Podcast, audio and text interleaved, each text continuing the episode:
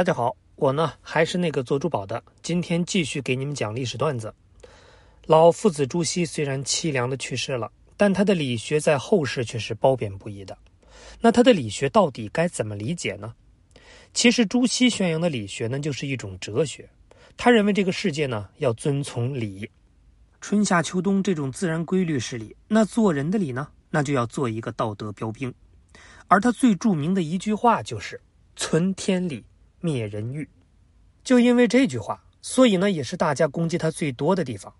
其实这句话呢，不是他先说的，而且呢，朱熹对这句话的理解是：饮食天理也，山珍海味人欲也；夫妻天理也，三妻四妾人欲也。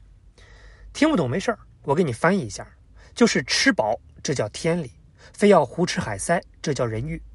那夫妻这叫天理。左拥右抱娶一堆，这叫人欲。所以呢，人欲就是过度的欲望，我们得学会控制。我是，我是控制，控制，再控制。媳妇，对不起，我没控制住。朱熹活着的时候呢，理学虽然兴盛，但是没有成为官方的学说，甚至在庆元党禁中还遭到了打击。那朱熹死后没多久就被平反了。而之后的皇帝宋理宗更是理学的铁杆粉丝。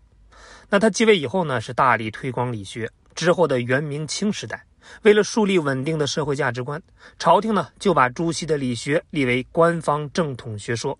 朱熹呢还为《大学》《中庸》《论语》《孟子》做了详细的注释和汇编，而他注释过的版本就成了科举必考书，俗称四书。所以呢，这就懂了吧？现在学习的儒学，其实呢就是朱子儒学。但是，当一种思想成为统治工具，随着时间的推移，就会走向极端化。理学中以人为本的精神逐渐暗淡，反而呢成为了各种限制人性、维护稳定的工具。朱夫子被统治者们捧成了仅次于孔子的儒家圣人，但是站得越高，摔得越惨。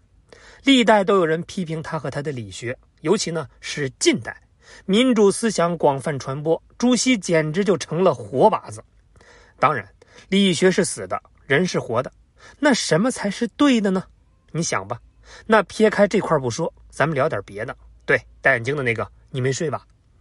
朱熹呢，不仅仅是思想家，还是一个文学家，而他写的诗和他整个人的气质很像，充满了哲学思考，也就是哲理诗。有首诗呢是这么写的。半亩大的方塘呢，就像一面镜子一样展现在眼前，天光云影都在镜子一样的水面上移动。要问为什么池塘的水这么清澈，那是因为有永不枯竭的源头为它持续输送啊。行，经过这么一描述，意境呢被我毁得体无完肤了。那还是听听原诗吧。观书有感，宋，朱熹。半亩方塘。一鉴开，天光云影共徘徊。问渠哪得清如许？为有源头活水来。其实这里边这句“问渠哪得清如许？唯有源头活水来”就蕴含着哲理，提醒人们呢要接受新事物，才能不断进步。好了，朱熹的诗呢还有很多，感兴趣的朋友可以读一读。相信呢会有不一样的感受。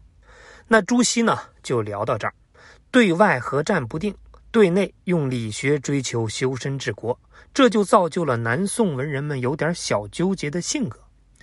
好了，回头呢我们有机会再聊聊南宋其他的文人。